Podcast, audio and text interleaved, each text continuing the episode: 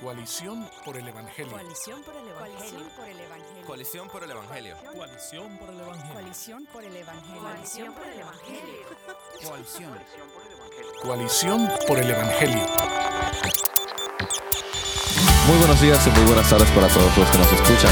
Esta es Coalición por el Evangelio Radio en su segunda temporada, el episodio número 13. De este lado está Jairo Namnun, sirvo como director ejecutivo en Coalición y tenemos el gozo de que, contrario a lo que la mayoría de las veces pasa, esta vez estoy viendo de frente a mi hermano Steven Morales. Steven, salúdanos. Hola Jairo, ¿cómo estás? Es un gozo para mí también verte aquí en persona. Me pierdo en esos y- ojos, me pierdo en esa sabiduría. aprender de tu ejemplo, de tu vida y ministerio. Entonces, qué bueno poder estar juntos, brother. Perdónenos, es que casi nunca nos vemos. Trabajamos, eh, trabajamos el día completo y casi nunca nos Ese vemos. es el que- problema con, con que vivas en, en Santo Domingo. Deberías venirte a Guatemala. En este caso estamos en Estados Unidos. Quizás nos venimos ambos a Estados Unidos. Sí, eh, bueno. No, creo que no. No, mejor bien, nos quedamos eh, cada uno en su país. Y en este día también tenemos a nuestro invitado aquí de frente. Vamos a estar introduciéndolo en algún momentito, pero solamente Michael, ¿quién tú eres? Yo soy Michael Galeano, soy colombiano y vivo en el estado de la Florida y también estoy muy contento de estar con ustedes y si quieren venirse pueden venirse a la Florida, los, ah, eh, los- le damos la bienvenida a ustedes dos ahí. ¿Qué tan cerca estás de la capital de Latinoamérica, Miami? eh, estamos en una ciudad llamada Weston, Weston está como a unos 30 minutos de Miami, 40 minutos de Miami, Excelente, o sea que Steven, aquí hay una oferta ya. por favor. Sí, pero cuént- cuéntanos un poco más acerca de tu, tu familia, qué estás haciendo. Sí, claro, claro. Eh, tengo la gran bendición de estar casado con Gaby, Gaby Galeano. Ella es guatemalteca, Steven, así que doy gracias a Dios por Eh, tu yo país. conozco una Gaby guatemalteca también. Sí, mira. es- Esposa de algún guatemalteco. También. También. Eh, eh, me encanta tu país, me encanta República Dominicana también. Eh, tenemos una bella eh, niña, se llama Priscila, tiene tres años. eh, y ahorita estamos de regreso. ah, de- estuvimos viviendo aquí en Minnesota cuatro años mientras que asistía al seminario de Bethlehem. Y una vez finalizamos eh, la- los estudios en el 2016, regresamos a Florida. Y desde ahí comenzamos a plantar Gracia sobre Gracia, que es la iglesia que Dios ha puesto en nuestro corazón de ver ahí en el sur de la Florida. Así que estamos gozosos de estar allá en Florida de nuevo con familia, con amigos y en esta, eh, este comienzo de la plantación de la iglesia. ¿Qué es esto de Bethlehem y, em, y qué estuviste haciendo allá? Sí, eh, bueno, Bethlehem eh, es una iglesia, pero obviamente también dentro de Bethlehem está el seminario de Bethlehem College and Seminary, donde por la gracia del Señor en el 2012 comencé la, la maestría ahí, la maestría en divinidades, y gozoso de pasar cuatro años ahí, eh, no tanto por el frío, pero sí por lo que pude aprender ahí en Bethlehem. Así que, y estamos aquí precisamente en la conferencia de, de Bethlehem. Excelente, de hecho hemos estado conversando y pensando mucho en el Espíritu Santo en este tiempo. Eh, Michael, tú estuviste compartiendo en la preconferencia en español acerca del rol del Espíritu Santo o qué es nuevo del Espíritu Santo en, en el nuevo pacto y vamos a estar hablando de eso a lo largo del programa. Pero quizás como introducción y justamente antes de preguntar quién es ese Espíritu Santo, yo quisiera recordar esta analogía de Lutero que él decía que la ley y la gracia es como un hombre que se sube en su caballo y se cae de un lado y que luego cuando se sube se cae del otro lado. Y él hablaba de lo difícil que es mantener el balance entre ley y gracia. Yo creo que eso no es solamente ley y gracia, sino en toda la vida cristiana. Nosotros hemos visto en nuestros tiempos cómo definitivamente se ha abusado en lo que se entiende la doctrina del Espíritu Santo y hemos visto grandes abusos y cosas que no podemos llamarle más que una ofensa al Espíritu Santo. Y a la vez nos hemos dado cuenta, eh, hemos percibido aún en, en el poco tiempo que tenemos sirviendo al Señor, de cómo se ha ido hacia el otro extremo, se ha caído del otro lado del caballo y estamos ofendiendo al Espíritu Santo al olvidarnos de Él, al predicar sin su poder, al leer la Escritura sin su poder, al pensar que podemos vivir la vida cristiana en base a nuestras fuerzas. Lo que queremos hacer entonces en este programa es conversar un poquito acerca de ese Espíritu Santo y qué es, eh, qué- qué- cuál es su rol en nuestras vidas como creyentes, como la, la iglesia, la novia de Cristo. Pero entonces introduzcamos preguntando que eso mismo, ¿quién es el Espíritu Santo? Michael. Eh, bueno, eh, es una pregunta difícil, eh, eh, pero a la misma vez yo creo que es muy importante para todo creyente entender lo que la Biblia misma nos habla del Espíritu Santo. Eh, yo, yo lo he compartido un par de veces, pero para mí eh, uno de los libros que más ha influenciado mi entendimiento en cuanto a la Trinidad es el libro de Jonathan Edwards en cuanto a la Trinidad, el ensayo que él escribió sobre la Trinidad. Y lo leímos aquí en una clase que tuvimos en introducción al pensamiento de Jonathan Edwards. Y para mí fue maravilloso porque eh, es un- una pregunta bien difícil y el tema de la, de la Trinidad es bien compleja. Entonces es, es bien complejo y es bien difícil. Pero básicamente lo que Jonathan Edwards me ayudó a mí a entender es esta relación de que si el Padre se ha imaginado o se ha visto a sí mismo reflejado, cuando Él se piensa a sí mismo, se ha visto por la eternidad y se ve, a, y se ve en sí mismo en Cristo, en su Hijo. Por eso es que el Evangelio, los Evangelios y Pablo dice que Él es la, imagen exacta de, eh, de- de Dios, de, entonces del Padre. Y entonces este, esta gloria, este amor que hay eh, eh, mutuo entre el Dios Padre y Dios Hijo, es como si fuera este Espíritu Santo, este amor, este afecto, este gozo que hay entre ellos, esta gloria que hay entre ellos, es el Espíritu Santo. O sea, no que sea algo o una cosa, es una persona, es la tercera persona de la Trinidad, pero eh, eh, es, es este, esta persona que se encarga de aplicar lo que el Padre prometió, la salvación. eh, Cristo la compra y el Espíritu Santo la aplica. Es quien obra en nosotros para nosotros poder ver la belleza de Cristo.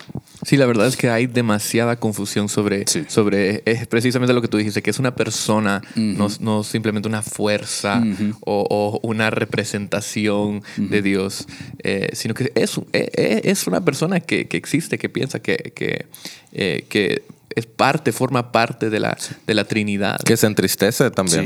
Sí. También, también. Y, y creo que ese, ese punto es tan importante recordar porque muchas veces el- el- la Trinidad es esa- la persona más, para muchas personas más misteriosa o algunos hasta consideran que eh, solo, solo aparece en el Nuevo Testamento después, de, después de Cristo. Cristo dice que voy a enviar a un consolador, a otro consolador, eh, hablando del Espíritu Santo. eh, y, y cuando hablamos del Espíritu Santo muchas veces nos saltamos al libro de Hechos.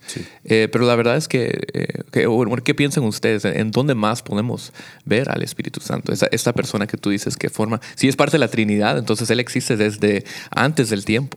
Sí, quizás puesto de otra manera, ¿qué estaba haciendo el Espíritu Santo en el Antiguo Testamento? Michael, ¿qué piensas? Bueno, obviamente lo vemos en la creación. En Génesis 1 vemos esta pluralidad cuando Dios, Yahweh, el Señor, dice, cre creamos al hombre a nuestra imagen. Obviamente está hablando de una pluralidad y lo vemos después. Obviamente Él es quien eh, llena a, al- a algunos del Antiguo Testamento para poderles capacitar, para poderles empoderar, hacer lo que Dios les ha llamado a hacer, los profetas, los reyes, los algunos que se encargaron del arte, por decirlo así, en el tabernáculo, en el templo. Vemos como Dios, eh, por medio del Espíritu Santo, los empoderó, los llenó. Así que su función, eh, obviamente, también es salvífica.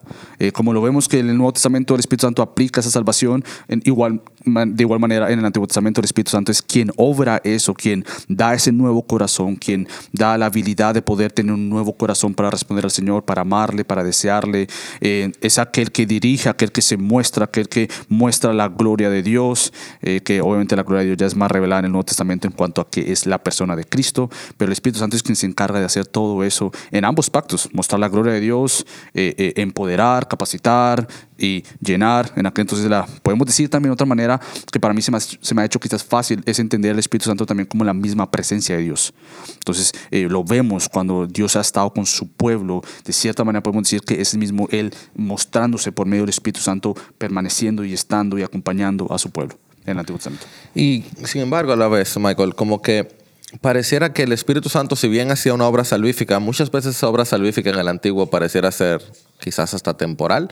Eh, por ejemplo, varios de los jueces hablaban de que el Espíritu Santo estaba sobre ellos y salvaban al pueblo y luego cometían horrendos eh, pecados y horrendas acciones. Y el, el ejemplo que de una vez viene a la mente es Sansón, ¿no es cierto? sí. Tú ves a David hablando de que el Señor no apartara a su Espíritu Santo de él. Eh, la pregunta es entonces, ¿qué era lo que estaba sucediendo con el, con el Espíritu Santo? Eh, ¿Qué es diferente en el Antiguo Testamento? Quizás podemos hablar un poquito acerca de lo que sucedía en el tabernáculo, Sí, como hablabas de la presencia. Es decir, ese Espíritu Santo en el Antiguo Testamento pareciera habitar de una manera quizás un poquito diferente. Sí, sí, es una buena pregunta porque yo creo que, eh, aunque yo le sigo los pasos a muchos, yo eh, eh, eh, un libro que me ha influenciado mucho es de Jim Hamilton, eh, The Indwelling Presence of God, la, residencia del Espíritu Santo o la llenura del Espíritu Santo.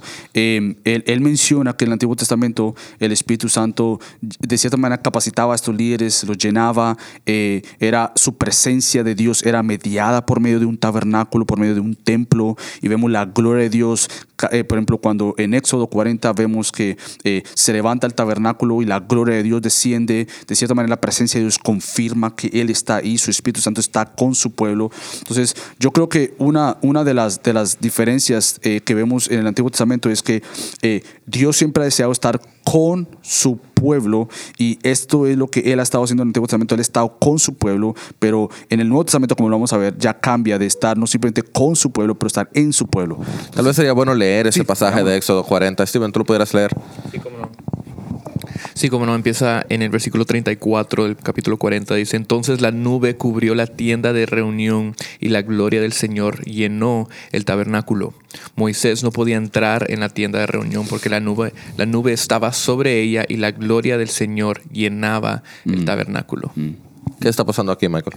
Bueno, vemos Éxodo, primero que todo, es un, precioso libro eh, que muestra realmente que Yahweh es Yahweh. Él se revela a sí mismo ahí, como Moisés, diciendo, Yahweh, yo soy quien yo soy, yo seré quien yo soy. Él es eterno, Él es único, Él muestra su obra redentora en todo Éxodo. Es una, de cierta manera, una guerra entre Yahweh, el Señor, y los dioses paganos de Egipto. Y Él es este vencedor, este glorioso Dios, redime a su pueblo. Eh, Éxodo 15 muestra este cántico de Moisés diciéndole que solo Dios ha hecho eso. Éxodo 19 vemos cómo Dios ha estado mostrando y da la ley en Éxodo 20. Pero todo esto es relatando esta forma salvífica, redentora del Señor eh, y ya Él da instrucciones a un pueblo redimido. Entonces eso es lo que me encanta porque Dios no le da instrucciones a un pueblo para que obedezca y sea su pueblo. Él le da instrucciones a un pueblo que ya es su pueblo para que le conozcan más. Entonces ya llegamos a Éxodo 40 y vemos cómo Dios eh, le da esta instrucción de que para Él mediar con su pueblo, para su presencia estar con su pueblo,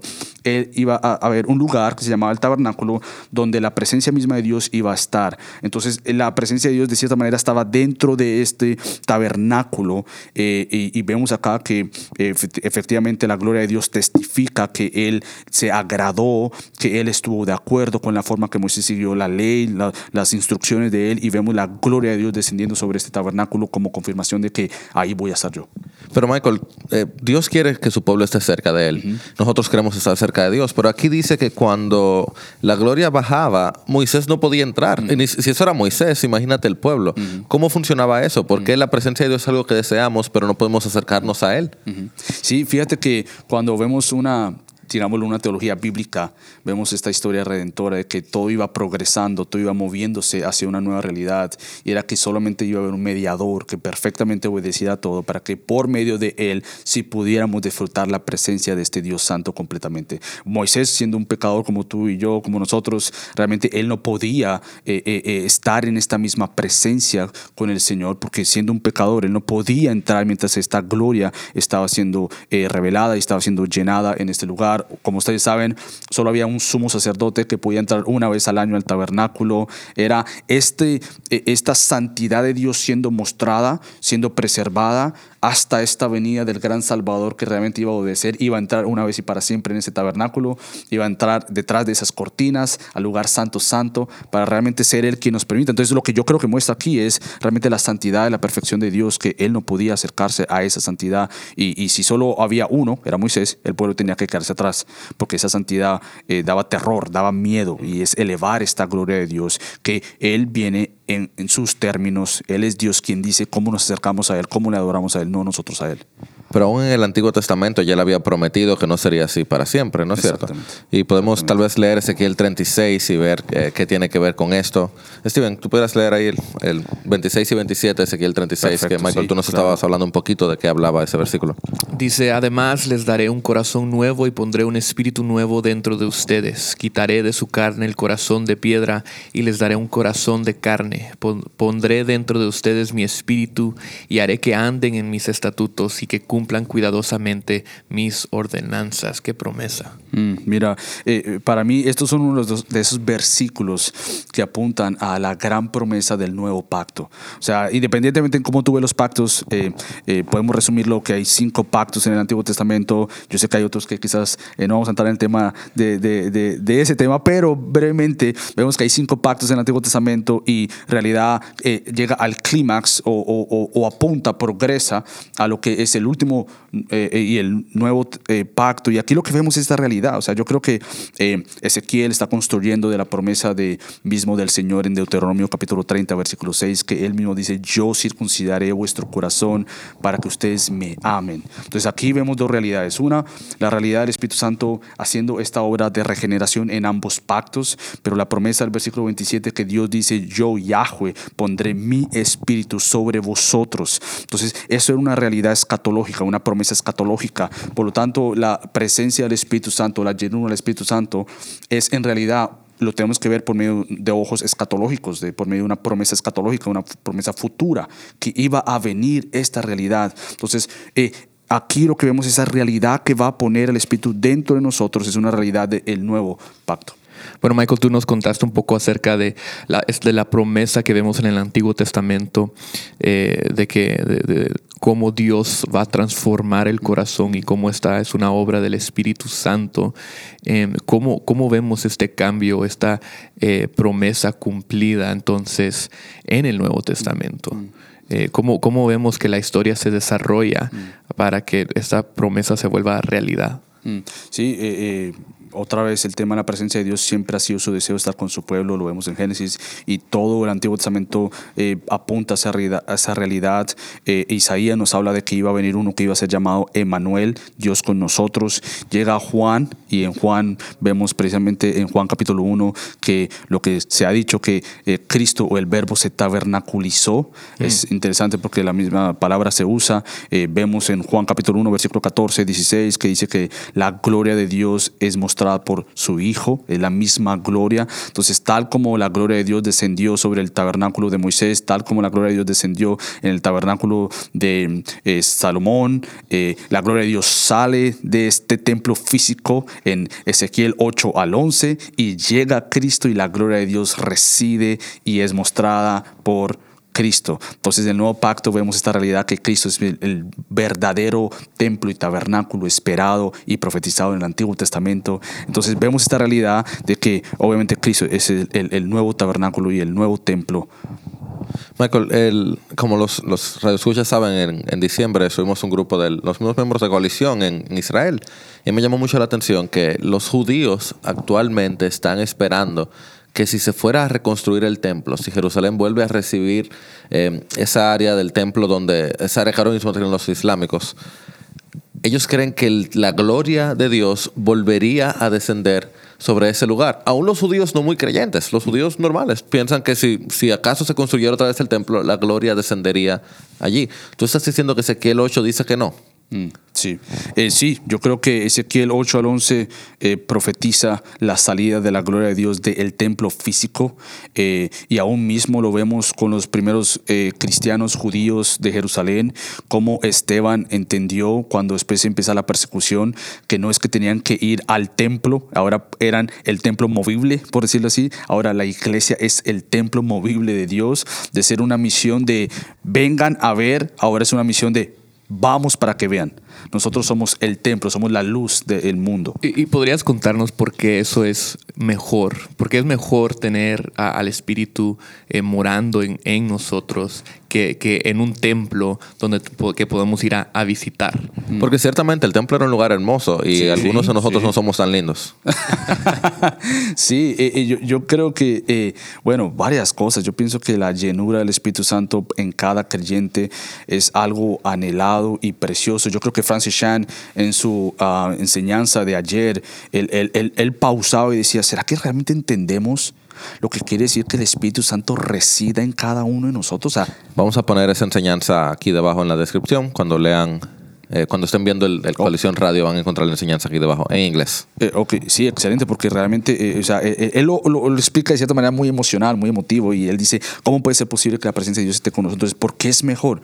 Bueno, porque ahora estamos llenos de la misma presencia de Dios. Y yo creo que ahí es donde ya se aplica el día a día. En vez de yo ir a un templo para buscar la presencia de Dios, yo tengo la presencia de Dios. Entonces, eh, esto lo que me hace es, como Pablo dice a la iglesia en Corinto, Vivan en santidad, porque es que ustedes son el templo del Espíritu Santo. Vivan de tal manera que ustedes por el Espíritu Santo maten los deseos de la carne. Entonces ya vemos todas las cartas de Pablo, específicamente cómo él distingue los eh, no creyentes con los creyentes. Los no creyentes luchan de la misma manera que el creyente con el pecado, pero la diferencia es que el creyente lucha con las fuerzas por el Espíritu para vencer ese pecado. Entonces, en el día a día es muy práctico en cómo el Espíritu Santo me ayuda a mí para hacer lo que Cristo ya hizo, que es vencer ese pecado.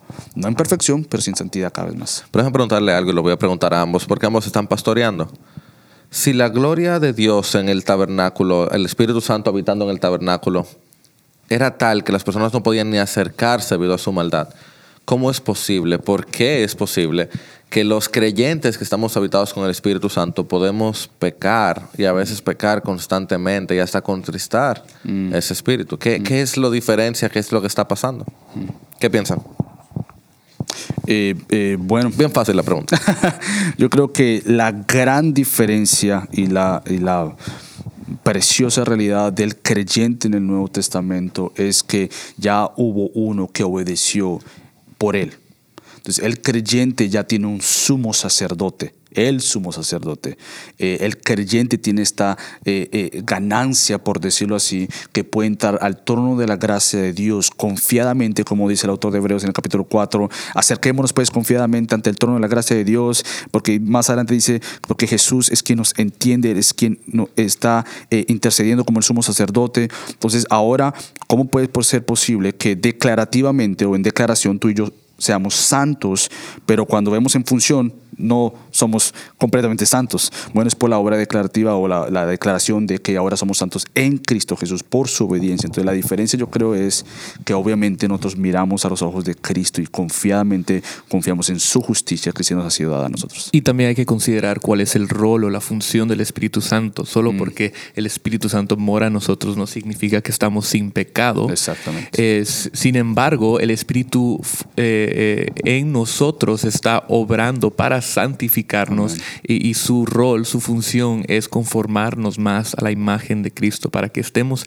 pecando menos cada vez, para que estemos, eh, tengamos el poder, el verdadero poder para luchar contra nuestros ídolos, para eh, ganar esas, esas batallas, como, te estaba, como estabas diciendo Michael, no sí. por nuestras fuerzas, sino por las fuerzas del Espíritu de Dios obrando a través del Espíritu en nosotros. Y creo que también debemos dar gracias a Dios por su misericordia, ¿no es cierto? Sí, sí, Porque USA apenas trató de topar el arca y, y, murió. Y nosotros tenemos algo más grande que el arca dentro nuestro y estamos vivos. Bendito sea el Señor que Amén. tiene misericordia de nosotros. Amén. Quizás una última pregunta, Michael. Teniendo todo esto en la cabeza, ¿para qué me sirve? Todo esto es doctrina, buena doctrina. Pero para mi vida diaria como cristiano, ¿de qué me sirve saber que la presencia del tabernáculo es la presencia que está dentro de mí? ¿Cómo me ayuda eso en mi caminar cristiano? Mm, eh, fíjate que en el Antiguo Testamento la gente iba al templo y entre más más cerca estaban al templo, más de cierta manera eran santificados. Entre más cerca tú estabas al templo, había más santificación. Ahora, esa santificación que vive en mí, ¿cómo yo entiendo y cómo esto me ayuda? Eh, bueno, entendiendo que hay un poder que reside en ti, es una persona, es el Espíritu Santo. ¿De qué me sirve esto? Bueno, de muchas maneras. Cuando yo me veo enfrentado al pecado, cualquier pecado que sea, eh, es rogarle al Dios que nos llene más de su Espíritu Santo para el momento de tomar una decisión, sea de pecar o de no pecar, yo pueda decir, ayúdame eh, y eh, lléname para yo obedecer y caminar conforme a ti. Ayúdame a vivir conforme a tu Espíritu Santo. Ayúdame a poder tener la audacia de proclamar el Evangelio. Eh, ¿De qué me sirve? Bueno, saber que tú no luchas solo.